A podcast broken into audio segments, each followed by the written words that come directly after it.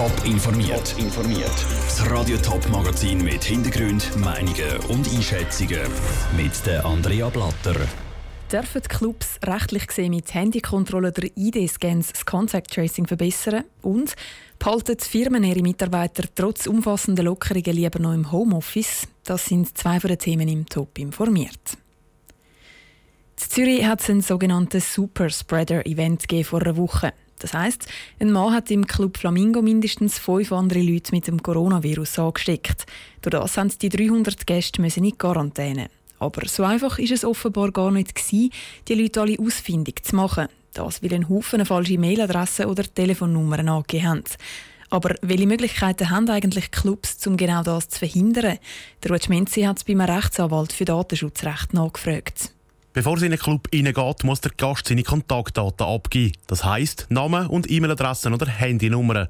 Dass da in Zukunft Gäste keine falschen Angaben mehr machen, gäbe es nur eine Lösung, sagt der Rechtsanwalt im Datenschutzrechter Lukas Fessler. Wer in einen Club geht, der hat in den Normalfällen das Handy dabei. Ich würde an der Eingangskontrolle die Handynummer verlangen von der Person, die rein will würde als Kontrolleur auf das Handy anrufen und die Person, die rein will, muss zeigen, dass es auf dem Handy läutet. So ist es auch kein Problem, wenn die Person das Handy von einem Kollegen dabei hat, weil die Nummern können gleich an dieser Person zugewiesen werden. Sollten die Behörden beim Contact Tracing die Person nicht erreichen, dann könnte das sogar rechtliche Konsequenzen haben. Immerhin haben wir hier auch möglicherweise einen Straftatbestand, wo wir müssen anschauen müssen. Das ist nämlich das Verbreiten von einer lebensbedrohlichen Krankheit, oder? Und das ist ja unter Strafe gestellt. Also ich denke, wir hätten sogar wahrscheinlich noch strafrechtlich relevante Tatbestände. Neben der Variante mit dem Anrufen gibt es auch noch die Möglichkeit, mit einem Bestätigungs-E-Mail schicken oder ein Foto von der ID zu machen. Das mit dem Anrufen sei aber schneller und einfacher. Bei allen drei Varianten hat der Lukas Fessler aber keine Bedenken beim Datenschutz. Weil erstens geht man freiwillig in diesen Club, zweitens geht es um den Schutz von der grossen Masse. Das heisst, äh, die öffentlichen Interessen stehen vor dem Individualinteresse von jemandem, der in einen Club hineingeht und seine Handynummer muss abgeben Das Ganze würde auch ohne zusätzliches Gesetz funktionieren. Das einzige Problem wäre das Speichern von der Handynummer oder der Mailadresse. Darum müssen die Behörden noch sagen, wann alles muss gelöscht werden der Beitrag von Ruth Schminzi. Egal wie es Clubs in Zukunft machen, etwas machen müssen. Die Gesundheitsdirektion hat nämlich angekündigt, sollten die Gäste weiterhin falsche Angaben machen, dann müssen die Clubs bald wieder zutun. Während der Corona-Zeit haben viele Firmen ihre Mitarbeiter von die aus arbeiten lassen. Die Firmen, aber auch die Mitarbeiter, haben sich nicht nur damit abgefunden, sie sagen vielfach auch, dass sie sich vorstellen könnten, nach der Corona-Krise mit Homeoffice weiterzumachen. Im Moment werden die Massnahmen an vielen Orten gelockert. Ob auch Firmen ihre Leute darum wieder ins Büro zurückholen oder gleich noch die lassen, im Beitrag von Niki Stettler aufstehen, einen Kaffee trinken und dabei schon das ein oder andere Geschäftsmail lesen. Für das müssen die Arbeiter im Homeoffice nicht einmal das Bischi abziehen. Firmen müssen von dieser Erfahrung, die sie jetzt in dieser Krise gemacht haben, auch für die Zukunft profitieren. So zum Beispiel Group Mutuel, erzählt ihr Mediensprecher der Serkan Isik. Wir haben im Lockdown gesehen, was äh, technisch möglich ist.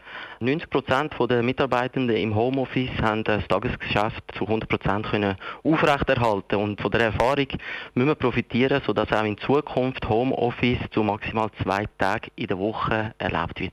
Bei Grob Mutuell ist im Moment noch so eine Übergangszeit. Die Mitarbeiter können zwar von die aus arbeiten, kommen aber nach dies nach zurück ins Büro.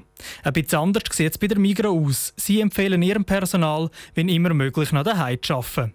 Das nützt sie auch der Firma, sagt Christina Maurer von der Migro. Wir profitieren von motivierten Mitarbeitenden, die es genießen, wenn sie mehr Zeit haben, die sie selber einteilen können oder auch nicht einen langen Arbeitsweg haben am Morgen, sondern den Computer können aufklappen und dann gerade am Arbeiten sein. Auch bei der Swisscom sind die Leute noch mehrheitlich im Homeoffice. Die Swisscom hat ihren Mitarbeitern aber schon vor der Corona-Krise die Möglichkeit gegeben, von daheim aus zu arbeiten.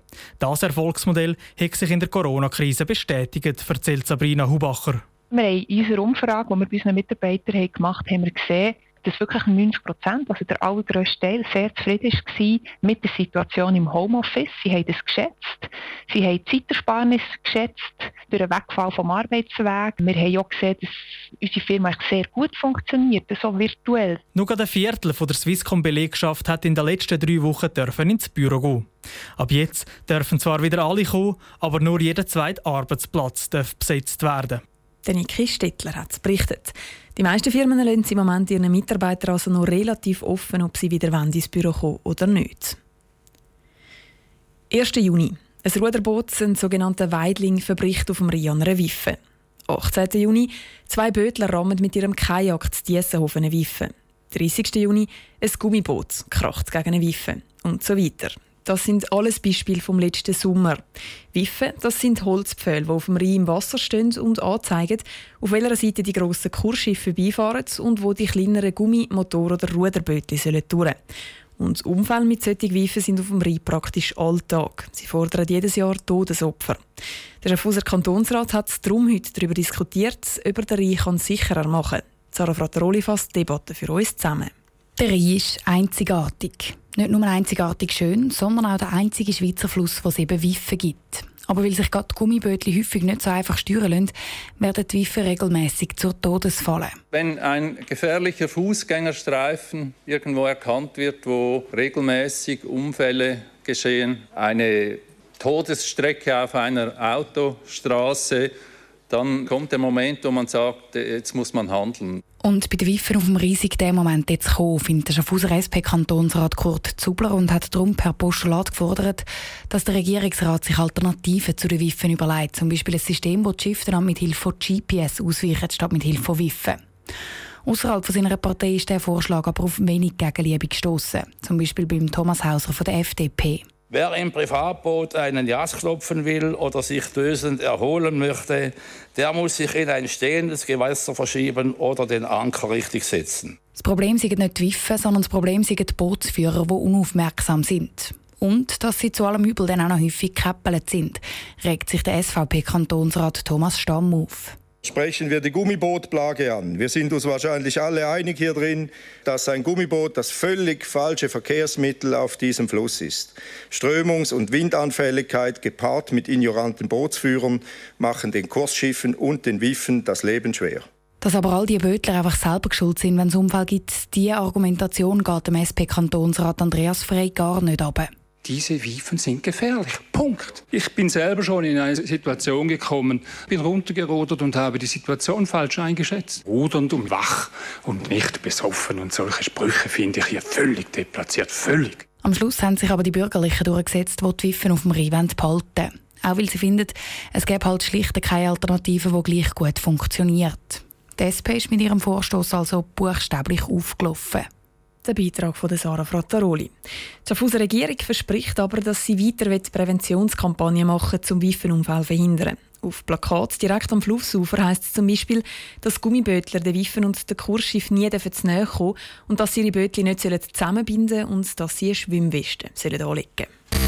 Top informiert, auch als Podcast. Mehr Informationen gibt es auf toponline.ch.